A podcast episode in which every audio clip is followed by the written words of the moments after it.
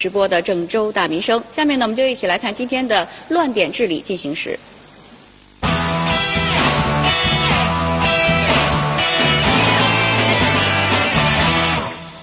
街呢是我市郑东新区一个比较重要的生活区。以往的来到这里呢，对这给大家的最深刻的印象就是商店多、商贩多、乱停乱放的现象也比较严重。那随着城市精细化管理的工作的不断推进，这个地区的情况有没有改善？现在又有哪些问题呢？今天的节目啊，我们就一起去关注这样一个地方。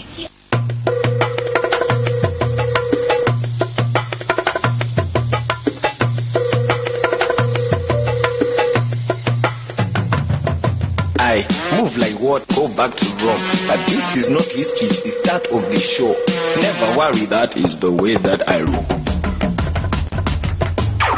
那在兴隆街和巨源路交叉口的这个西南角，我们可以看到，由于附近可能是一所学校，所以在这里面呢，还是能够看到有一些摊位的存在。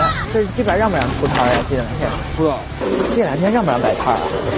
这两天啊，呃，不让嘛。大哥，你在这儿卖红薯呢？啊。这地方让不让摆摊啊？你咋在路上呀？不让摆，行俺这大中午这一会儿马上就要走了，这城管刚下班，马上就要走了，这城管刚下班，这城管刚下班。那在整个这个城市精细化管理的治理活动当中呢，突店经营呢也是作为一项重点来进行治理的。但是在记者身后，我们可以看到有一个名叫“名酒货仓”的商店呢，是把自己的这个很多的货物就直接摆在了这个店外。到底这个店外是货仓还是店内是货仓呢？而且我们可以看到啊，它是在店门口呢，还是围起了挺大的一片区域。这样的行为又是否是允许的呢？这两天有没有办事处的人来跟你们说说这个东西不能在店有有，这几天都在找地方往屋里面弄嘞。对。因为这两天不是大检查嘛。啊。要全部弄，全部清嘞。就检查期间得收起来。检查期间收起来，检查过后就摆出来了。那反正你们。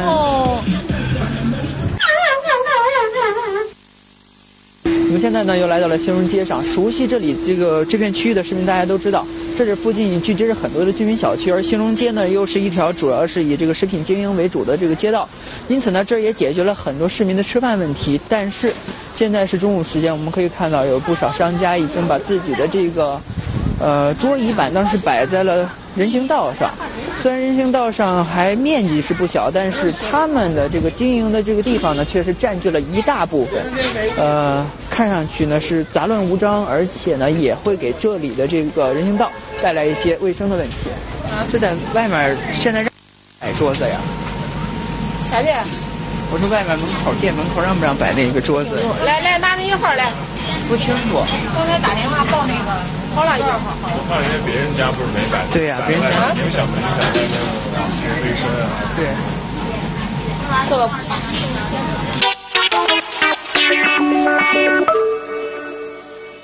那么在兴隆街上，我们可以看到啊，因为饭店多，所以吃饭的人多，人多呢，车也就多了。于是，在记者身后的这片区域，可以看到这个机动车乱停乱放的现象，可以说是尤为严重。呃，除了停在台儿上的这些车，我们可以看到啊，这台上的车真真的是非常的不少，而且是也是占压了大部分的这个人行道以及盲道。除此之外呢，在这个。马路上我们可以看到，在机动车道上，这个停车的状况可以说是更为严重。基本上呢，就已经把原来本就不宽的道路挤占的只剩下了东西两个方向各留了一条车道。如果在中午这里是这个机动车量比较多的情况下，这个道路的交通状况就可想而知了。这位师傅也是从刚刚从车上下来，来问一问他，把车停路上了呀？没地方去啊，我到交话费。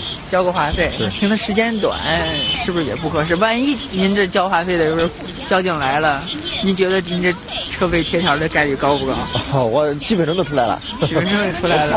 啊。对，您您还是逆行过来的。还有一分钟时间，师傅。您是不是觉得自己停车也不合适？您笑得很憨厚啊！那知道不行，怎么还停在这儿呢？那赶快挪一挪吧。记者了解到。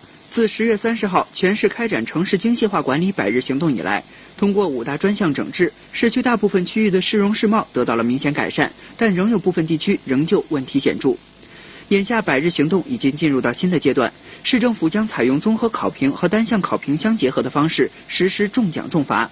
每月对五个区、三个管委会综合排名，对前三名和后三名分别进行惩罚和奖励，罚金最高可达一百五十万元。